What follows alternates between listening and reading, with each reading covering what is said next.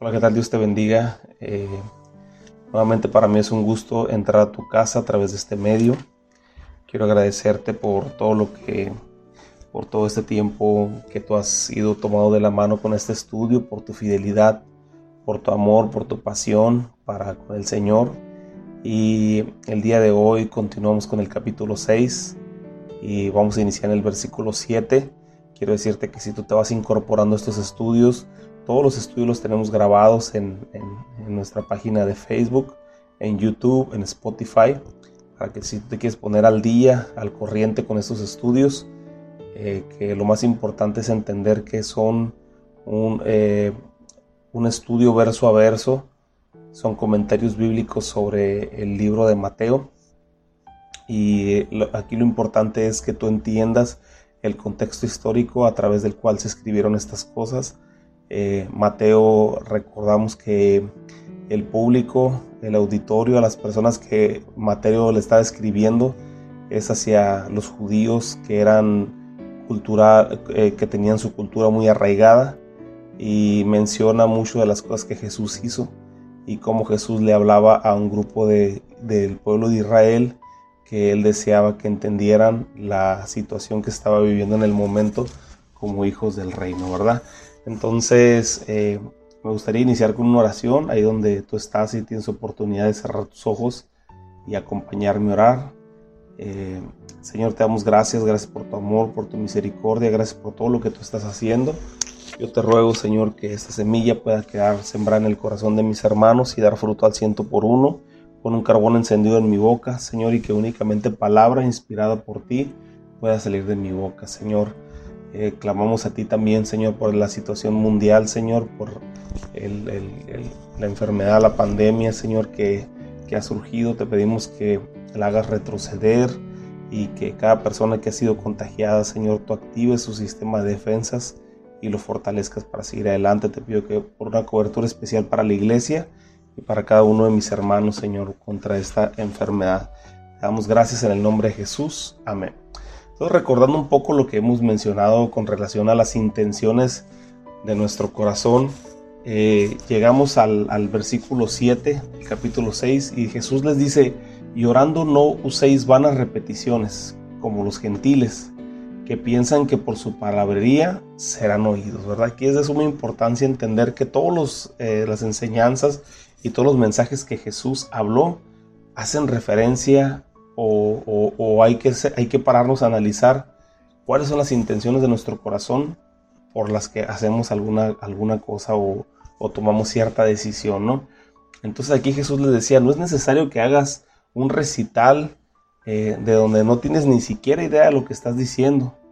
Y, y, no que no entiendas lo que dices la primera vez, pero ya después de hacerlo consecutivamente puedes desarrollar la capacidad de estar pensando en otra cosa mientras prendes el automático para que esté repitiendo y repitiendo una y otra vez la misma cosa. Ahora, ¿con qué intención lo estamos haciendo? ¿Verdad? Aquí es importante, ¿no? Primero Jesús les hace la observación y le dice, eh, yo sé que tú puedes estar repitiendo y repitiendo y repitiendo, pero ¿qué tan consciente eres de todo lo que estás diciendo? ¿Verdad? Como lo comentamos ahorita, pues uno puede prender el automático y seguir adelante y estar, estar este, repitiendo, repitiendo la misma oración, pero sin embargo muchas veces ya ni siquiera estamos nosotros que estamos haciendo la oración, ni siquiera ponemos atención a lo que estamos diciendo. ¿Por qué? Porque son únicamente repeticiones y repeticiones. Ahora, cuando tú te levantas y empiezas a hacer una oración, una oración repetitiva, quizás una oración muy prolongada, prolongada pero repetitiva, yo quiero preguntarte con qué intención eh, en tu corazón lo puedes estar haciendo. Eh, para que los hombres eh, vean que, memorizas grandes oraciones, para eso sería la intención. Entonces ahí está, está cambiando la intención del corazón porque ahora desde, desde tú, tú, quieres y deseas que los hombres elogien tu manera de orar y entonces ahí dejamos fuera a Dios. La oración es para conectar todos tus sentidos, tu mente, tu alma y tu corazón, pero principalmente tu espíritu con el Espíritu Santo. Que entiendas eh, lo que estás hablando, que analices lo que estás hablando, que analices tus palabras, porque eh, estás delante del más grande y poderoso Dios que ha creado el universo, ha creado las estrellas, ha creado todas las cosas que están a tu alrededor, estás delante de Él. Así es que en ese, con ese corazón agradecido por todo lo que Él ha hecho en tu vida, eh, darle una oración que tú entiendas lo que estás haciendo. Por eso aquí Jesús les observa sobre las vanas repeticiones, porque esas vanas repeticiones en realidad terminan siendo sin sentido, porque estás nada más diciendo una una y otra cosa, y entonces eh, no puedes avanzar. Entonces, eh, no debemos usar esas vanas repeticiones porque es algo que no le agrada a Dios verdaderamente. Aquí Jesús nos lo hace ver muy claro. Versículo 8 dice, no hagáis pues dice, no os hagáis pues semejante a ellos, porque vuestro Padre sabe de qué cosas tenéis necesidad antes de que vosotros la pidáis. En esta instrucción que da Jesús no es para tomarlo literal, ¿verdad? Obviamente, porque muchas veces eh, la gente dice, ¿para qué oramos si Él ya sabe nuestras necesidades? Eh, se debe observar bien, bien, bien el contexto por el cual el Señor Jesucristo hizo mención de esto. El Señor Jesús nos dice, no trates de impresionar a Dios con una lista de cosas como si Él no supiera tus necesidades. De antemano Él ya sabe, sin embargo, cuando te pongas a orar, enfócate en lo importante y, eso, ¿Y qué es lo importante? Lo importante es lo que Jesús a, continuación les va a describir en, el, en, en la palabra, en la porción que estamos leyendo. En el versículo 9 Jesús comienza a enseñarles la esencia de la oración, lo importante de la oración, el eje principal de la oración y es lo que nosotros debemos de seguir.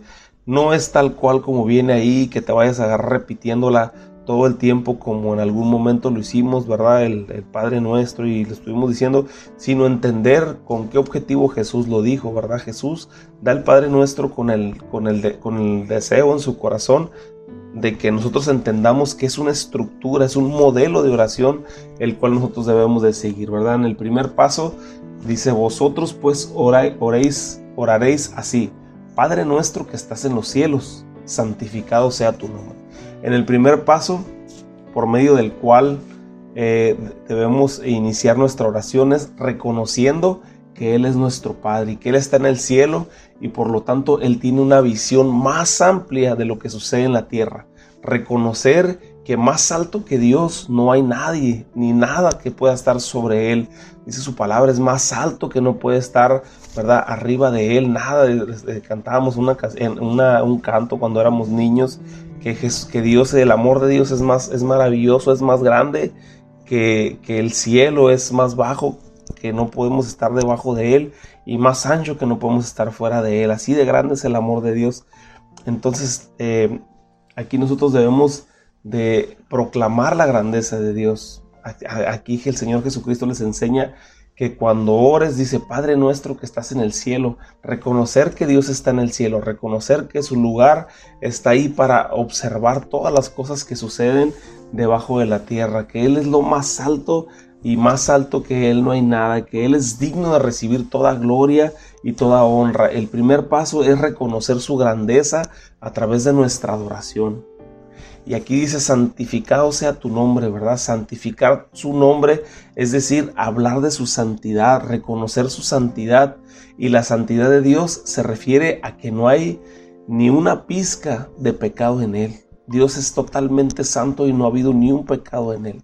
Entonces cuando hagamos vuestras oraciones, reconozcamos la santidad de Dios, reconozcamos que Él es el Rey de Reyes y el Señor de Señores, que es nuestro Padre, que nosotros somos sus hijos, que Él está en el cielo y que su nombre es santo, santo por todos los siglos. Ese es parte del arranque, del inicio de nuestra oración, acercarnos, postrarnos de rodillas y comenzar primeramente a reconocer la grandeza de Dios. Ese es el primer punto que nosotros debemos, en el cual debemos de avanzar. El segundo dice, venga tu reino, hágase tu voluntad como en el cielo, así también en la tierra. Venga tu reino es pedirle a Dios que gobierne nuestras vidas. Un reino es un gobierno y bajo un gobierno nosotros tenemos obligaciones, pero también tenemos derechos y siempre les digo a mis alumnos de la escuela, eh, tanto en la iglesia como en las predicaciones o en la escuela también, yo siempre les digo, eh, les digo que, que, el nosotros pertenecer a este reino celestial es como si nosotros nos fuéramos a Estados Unidos. Si tú te vas a Estados Unidos y tratas de hacer las cosas bien hechas, vas y pides tu documentación para entrar como residente, después con el tiempo te puedes convertir en ciudadano.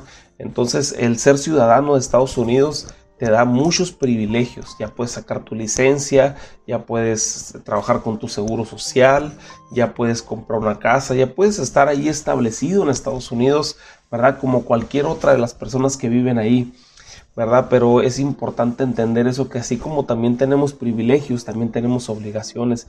Y las obligaciones también están en el reino de los cielos, también está en el reino que el Señor Jesucristo vino a decir, el reino de los cielos acercado. Entonces cuando en la oración nosotros debemos de incluir, venga tu reino, es pedirle al Señor que gobierne nuestra vida, que gobierne nuestro ser, que Él tome control de todas las cosas en nuestro corazón para que nosotros podamos seguir adelante. Cuando nos acercamos a Dios en oración, debemos pedirle al Señor que Él gobierne en nuestra vida con sus reglas, que no que gobierne nuestras vidas con nuestras reglas, sino que Él gobierne nuestras vidas con sus reglas. No sé si me explico. Él debe, él debe de gobernar eh, tus pensamientos, tus actitudes, tus planes, tu estilo de vida, con las reglas de Jesús, con las reglas del reino. Y hay que entender que el mundo, en el mundo solo hay dos reinos, ¿verdad? El reino de las tinieblas y el reino de los cielos. Ahora yo te pregunto, ¿En qué reino prefieres estar tú? Yo por mucho prefiero estar en el reino de los cielos, en el reino que Dios nos da. Entonces es importante entender esta parte cuando nos acercamos nosotros a Dios pidiéndole al Señor que, que, que gobierne nuestra vida, ¿verdad? Como el canto, este precioso canto que decía, yo quiero que gobiernes mi vida, me entrego, Señor, en sacrificio a ti, ¿verdad? Es importante darles, darle a Dios las riendas de nuestra, de nuestra vida, porque Él es el único que puede hacer las cosas.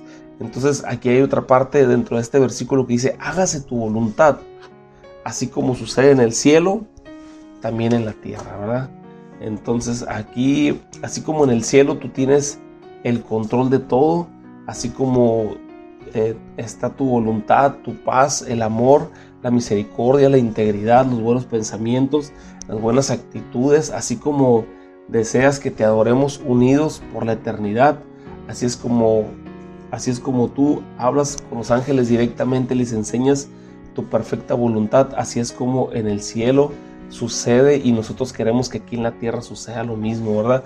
Que, que, en, la tierra en la tierra suceda lo mismo que sucede en el cielo, ¿verdad? En el cielo no hay, no hay tristeza, no hay lloro, no hay, no hay desánimo, no hay depresión, ¿verdad? No hay estrés, no hay nada, nada, ninguna de las enfermedades modernas, no hay coronavirus, no hay nada absolutamente en el cielo. En el cielo nosotros estamos listos y hechos para adorar y glorificar al Rey de Reyes y al Señor de Señores. Entonces, eh, cuando nosotros le pedimos a, Dios, hágase tu voluntad aquí en la tierra como se hace en el cielo, ¿verdad? Estamos nosotros adoptando una posición como hijos del reino, ¿verdad? Y eso es lo importante. Venga tu reino, Señor. Venga tu gobierno sobre nuestras vidas, eh, gobierna mi mente, gobierna mi corazón, gobierna mis actitudes y hágase tu voluntad, así como se hace en el cielo, que se haga en la tierra. Todas las cosas que pasan en el cielo, haz que sucedan aquí en la tierra, Señor. Ese derramar glorioso de tu Espíritu Santo, derramar glorioso de tu presencia, mi Dios, porque todo lo hacemos con la intención de adorarte, de bendecirte, de exaltarte y darte toda la gloria y toda la honra. Versículo 11 dice, el pan nuestro de cada día, dánoslo hoy. El Señor nos lleva a reconocer que todo proviene de Él. Todo, todo, todo, absolutamente todo proviene de Él.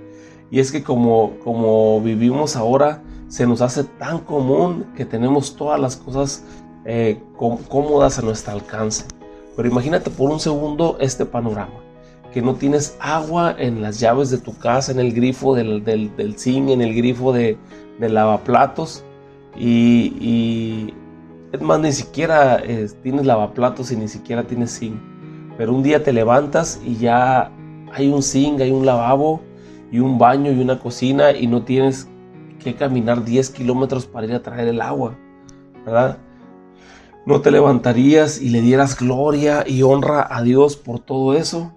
Eh, cada día te levantarías dando gracias a Dios por todo lo que eh, Él te ha dado, ¿no te levantarías tú agradeciendo todo eso, el que ya puedas tener el acceso al agua? Entonces, ¿qué le dirías al Señor? Señor, yo te agradezco, Señor, que hasta ahorita, Dios, no nos ha faltado nada y no nos ha faltado el agua para, para poder vivir, para poder sobrevivir. Te pido, Señor, que no falte el agua. Entonces, ahí es donde nosotros reconocemos. Así Jesús nos enseña a que valoremos el pan diario que recibimos porque proviene de Dios. Y, y con respeto y amor le pedimos que el pan diario no nos falte en la mesa y en nuestro hogar. Él es el que nos da todas las cosas. Aprendamos a ver la mano de Dios en todas las cosas. Eso es darle gloria y honra al Rey de Reyes y al Señor de Señores. Versículo 12 dice, y perdónanos y perdónanos nuestras deudas como también nosotros perdonamos a, nuestros deudores. Eh, sé una persona que sabes perdonar. Es importante entender eso. Eh, aquí el Señor Jesucristo nos, nos enseña cómo nos acerquemos al Padre y lo más importante es que nosotros no perdamos la humildad jamás y que seamos esas personas que van y piden perdón cuando hay alguna falla. Así serás una persona que también recibas perdón de Dios. Aquí nos dice Jesús, pide, pidan esa misericordia de Dios, pero aprendan a dar misericordia a las personas que los rodean. Así tendrán la confianza de Dios que, que, Él va a estar ahí para perdonarnos. Vamos a tener la confianza en que Dios nos va a perdonar en cuanto fallemos. Todos los días fallamos, todos los días necesitamos misericordia y en esa medida seamos perdonadores. Versículo 13 dice, y no nos metan, no nos metas en tentación, mas líbranos del mal, porque tuyo es el reino y el poder y la gloria por todos los siglos. Amén. Aquí está buscando, eh, aquí buscando, perdón, la traducción de meter cuando el Señor Jesucristo habla aquí y, Mateo lo escribe, dice, y no nos metas en tentación. Esa palabra meter eh, tiene una raíz griega y, esa palabra griega hace referencia a entrar en o vaya hacia. Aquí lo que Jesús dijo es no permitir que yo vaya hacia la tentación, ¿verdad? Tú dile, o sea, lo que el Señor Jesucristo nos está enseñando a que nosotros le oremos al Padre y decirle, Señor Padre, no permitas que yo avance hacia la tentación. Pedirle al Padre que no permita que nosotros nos dirijamos a esa tentación y entendiendo que el único que nos puede tentar es Satanás, según Santiago capítulo 1 versículo 13, cuando dice que, que si alguien ha sido tentado, no diga que, es de, que es tentado de parte de Dios, porque Dios no tienta a nadie. Él no puede ser tentado, pero tampoco tienta a nadie. Y, y, cuál es la manera en que podemos nosotros rechazar esa tentación del enemigo? Santiago capítulo 4, versículo 7 nos dice que nos sometamos pues a Dios, resistamos al diablo y Él entonces va a huir de nosotros. Entonces pídele al Señor que en tu caminar te libre del mal. Eso es una de las cosas más importantes cuando estamos orando, ¿verdad? En el versículo 13 dice, no nos metas en tentación, mas líbranos del mal, porque tuyo es el reino, el poder y la gloria por los siglos de los siglos. Amén. Y más eh, en este tiempo, cuando nosotros nos acercamos delante de la presencia de Dios, debemos de poner todas las cosas en sus manos por los tiempos difíciles que estamos viviendo. Eh, pero esto es, eh, esto es, solo el modelo de oración que el Señor Jesucristo nos estaba dando.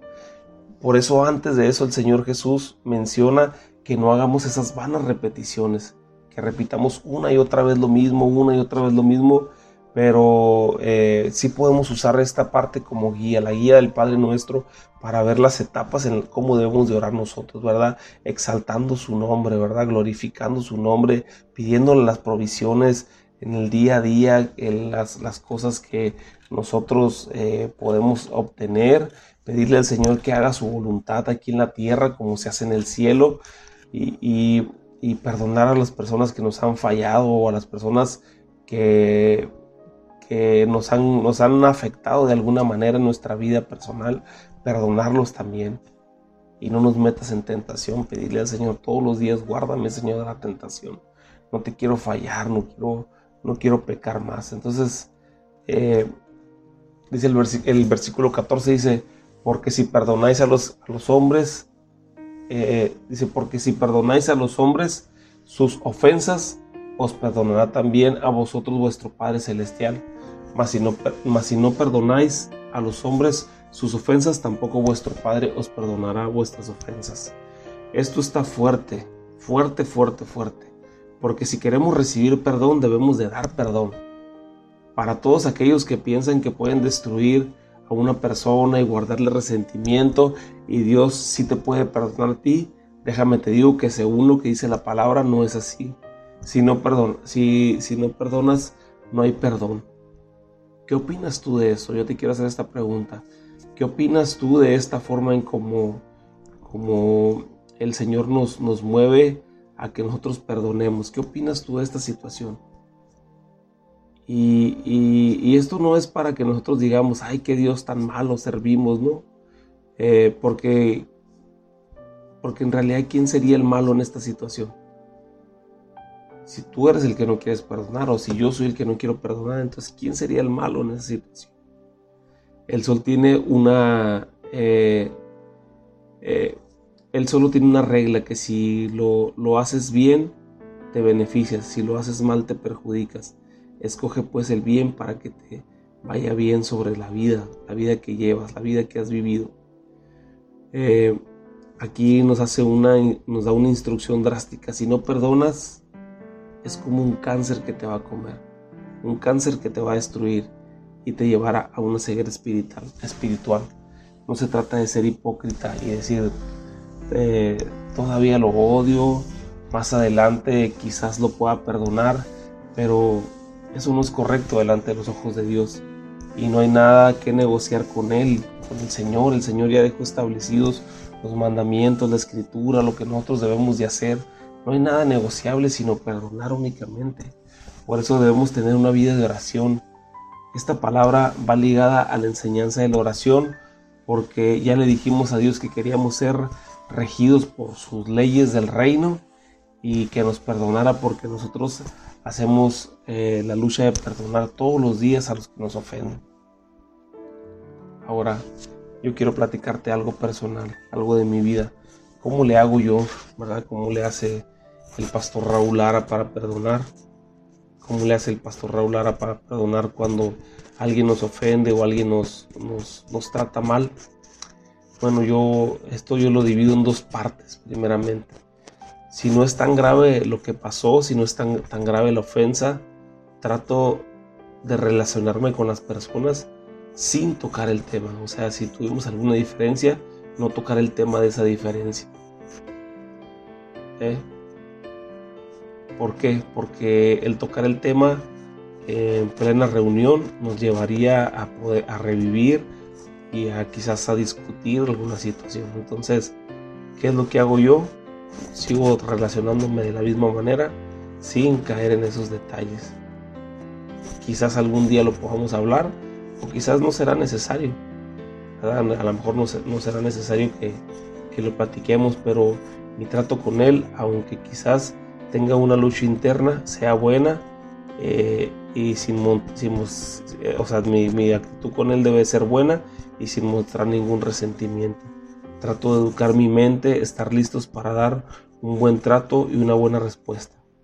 Recuerda que, te estoy hablando de un problema superficial, un problema sencillo, un problema que no tiene tanta gravedad. Pero si el problema es muy grave o muy fuerte, trato de marcar una distancia por un tiempo, una sana distancia, por un tiempo en el que el problema pierde fuerza. No guardando yo ni ni, hablando mal de la persona, ni soltando información con el primero que me encuentre en la calle, no, simplemente lo guardo, lo guardo, lo anido para cuando sea el tiempo indicado. Porque dice la palabra de Dios en el proverbio, dice que hasta el necio es contado por sabio cuando calla. Entonces aquí el Señor Jesucristo nos da una serie de instrucciones para, para poder guiarnos en la oración, pero también nos impulsa a que nosotros perdonemos para poder ser perdonados también, para poder ser perdonados. Dios te bendiga, Dios te guarde. Eh, el día de hoy es un mensaje corto, pero espero que sea sustancial y que pueda penetrar en tu corazón. Que Dios te bendiga y nos vemos el día de mañana.